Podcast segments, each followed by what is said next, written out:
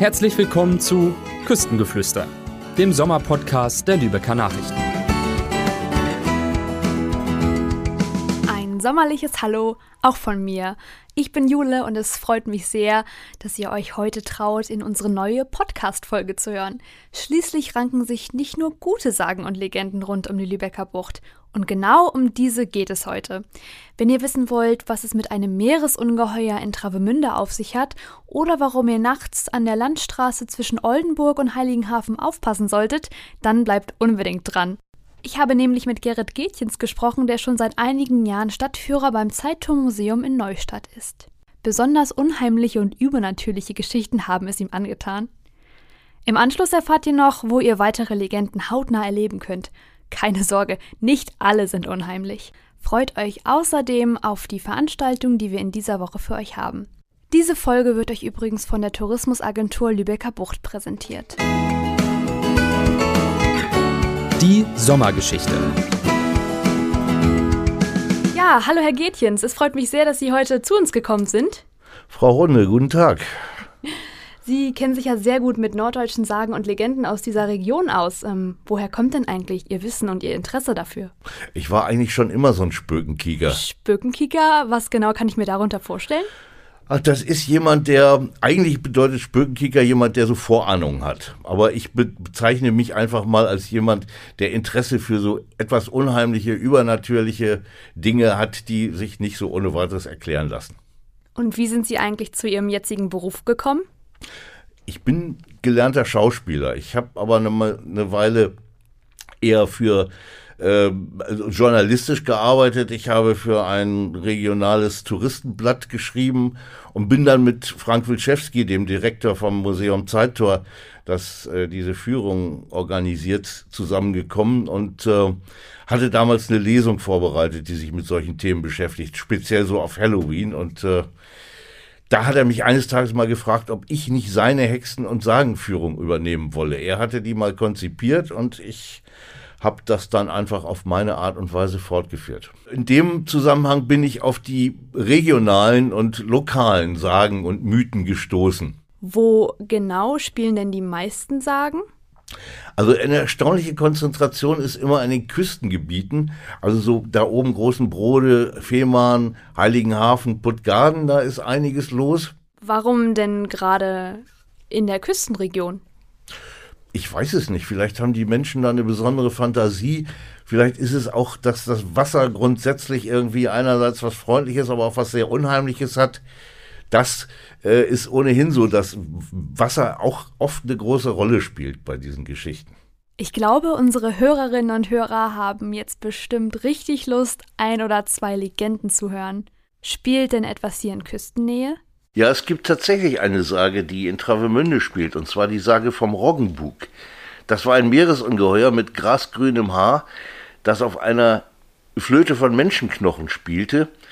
Und dieses Ungeheuer verlangte jedes Jahr die schönste Jungfrau des Ortes zum Opfer, andernfalls sich jeder Fischer davor fürchten musste, im Laufe des Jahres von ihm in die See hinabgezogen zu werden. Es gibt dazu auch eine Ballade, die Ballade vom Roggenbug, ursprünglich mal ein plattdeutsches Gedicht, hier in der hochdeutschen Fassung. Auf Travemünde drückt Unheillast, die schwarzen Wimpel flattern vom Mast. Der Schrecken schlug jung und alt in Bann, am Strande lauert der Wassermann. Da lauert der Roggenbug Jahr um Jahr, der prustende Meertroll mit dem grasgrünen Haar. Er singt seine Lieder im Mondenschein und spielt auf der Harfe von Menschengebein. Er haust in der Burg mit Lockung und Mord, er langt sich die Fischer von Boot und Bord. Und da er die steinalte Gretenmöhne fing, er kündigt ihr höhnisch sein Friedensbeding. Alljährlich zur fröhlichen Maienzeit schickt mir als Bräutchen die schönste Maid. Dann will ich mich zähmen und geb euch Ruh. Da stimmten sie zähneknirschend zu. Alle Jahre ward in der Walpurgisnacht ihm die schönste im Kirchspiel zum Opfer gebracht. Heut prangt junge Maid im bräutlichen Schmuck, auf der Flut glotzt der Brettfot der Roggenbuck. Er wiegt auf der Woge sich lüstern und faul, er platscht und prustet und leckt sich das Maul. Heut wird ihm die schönste von allen zur Ehe. Die Jungfer will fast verzagen vor Weh. Zur Trauer und Tränen im Fischerort ohnmächtige Klage, da tröstet kein Wort. Doch, seht, ein Ritter sprengt auf den Strand. O Jubel, ein Retter von Gott gesandt. Er fordert den Unhold höhnend heraus. Ich wag mit dem eklen Meertroll den Strauß. Was? Trotz mir bieten, du Prahlhans, du Pfand? Als Drache braust Roggenbug aufs Land. Da klirren die Schläge, das Ungeheuer speit brüllend Pesthauch, Schwefel und Feuer. Da blitzt das Schwert und die Lanze fliegt, verendet der Drache im Seesand liegt. Und Jubel umbrandet St. Jörg den Retter, der sprengt schon davon wie Sturmwind und Wetter. Sie senkten den Drachen mitten hinein in die Sekenbucht. Da ward er zu Stein. Da ragt er auf noch am heutigen Tag und plätschert vom gläsernen Wellenschlag. Das klingt schon ein bisschen gruselig. Ich denke auch, in der Nacht passieren oft übernatürliche Dinge. Gibt es hier in der Region einen Ort, den unsere Hörerinnen und Hörer am Abend lieber meiden sollten? Die Gegend äh, oben, Oldenburg, Heiligenhafen oder auch auf Fehmarn, die sind in gewisser Weise bekannt dafür, dass da nachts manchmal seltsame Dinge passieren, wenn man da alleine auf der Landstraße unterwegs ist. Gibt es dazu auch eine Legende? Ja, da gibt's zum Beispiel die Geschichte vom Teufelsschimmel. Dass es beim Sulsdorfer Galgenberg an der Landstraße von Oldenburg nach Heiligenhafen nicht immer ganz richtig ist, hat schon mancher bei Nacht erfahren müssen. In alten Zeiten ging einmal spät abends ein Mann von Heiligenhafen nach Oldenburg. Er dachte so bei sich selbst, wenn du nur ein Pferd zu fassen hättest, so wolltest du bald nach Oldenburg kommen. Als er nun in der Gegend des Galgenbergs war, bemerkte er in der Dämmerung der Nacht einen alten Schimmel, der sich zu ihm gesellte und nicht von seiner Seite wich. Du kommst mir eben recht, dachte der Mann, fasste den Schimmel, der das auch schon erwartet zu haben schien, und schwang sich hinauf und trabte davon. Aber schon nach ein paar Schritten fing der Schimmel unter ihn an, immer größer und größer zu werden, und wäre der Reiter nicht herabgesprungen, der Schimmel wäre mit ihm wer weiß wohin gegangen. Denn der Schimmel, das war der Teufel selber. Wie viel Wahrheit steckt denn eigentlich immer in so einer Legende? Oh, das ist ganz schwer zu sagen. Da gibt es Sachen wie dieser Teufelsschimmel zum Beispiel, da, das ist eine Legende. Da lässt sich wirklich kein wahrer Kern mehr nachvollziehen. Auf der anderen Seite hat es natürlich auch in Schleswig-Holstein und auch hier in unserer Gegend Hexenverfolgung gegeben und äh, ganz viele Hexengeschichten basieren da mit Sicherheit auch auf einem wahren Kern. Aber letztlich muss man immer ein bisschen selber überlegen, was ist jetzt äh, wahr, was könnte wahr sein. Und das ist ja auch eine gewisse Herausforderung, einfach da mal zu überlegen, ne, worauf könnte das zurückgehen und was ist einfach nur eine gruselige, schöne Geschichte. Aus der Region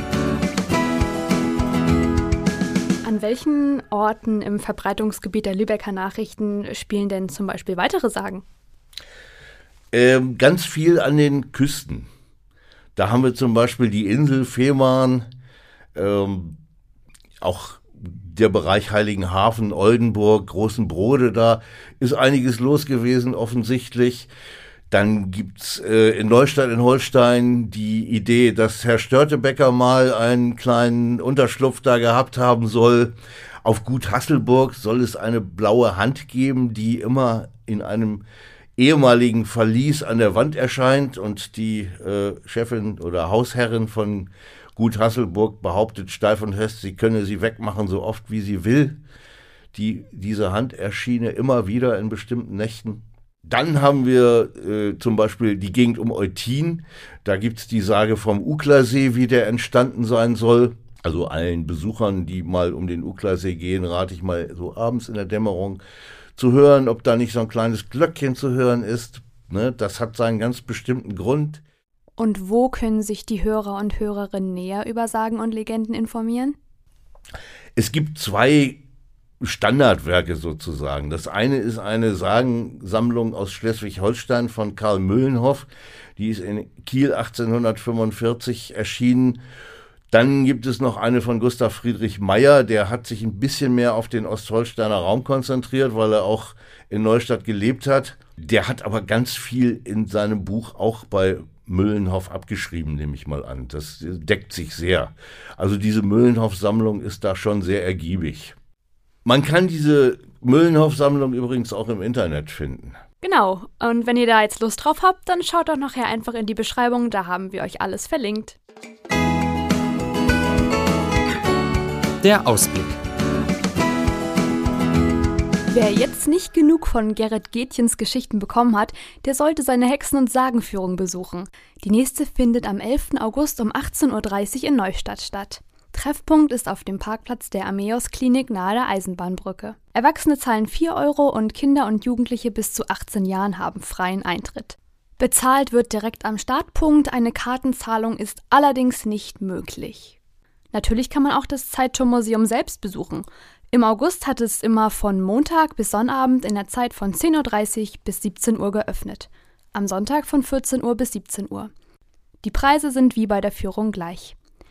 Das Zeittor hat die Sammlungsschwerpunkte Mensch und Umwelt in der Steinzeit und Leben im alten Neustadt.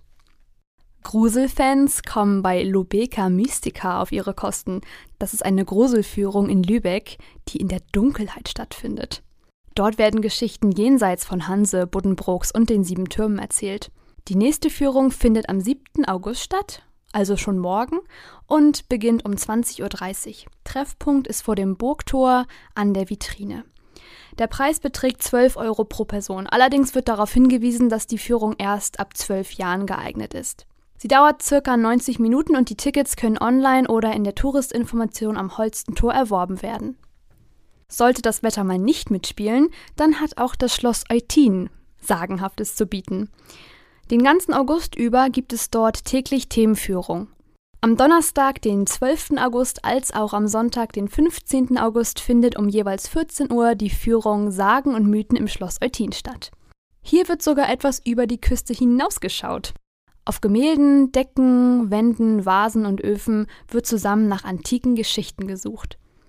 Für eine Führung kommen auf den regulären Eintrittspreis 4 Euro pro Person dazu. Wie immer verlinken wir euch natürlich alle wichtigen Informationen in den Show Notes. Jetzt sind wir auch schon am Ende unserer Folge angelangt. Nächstes Mal nimmt euch meine Kollegin Sophie in den Wildpark Uhlenkolk in Mölln mit. Ich bedanke mich fürs Zuhören. Bis zum nächsten Mal. Tschüss!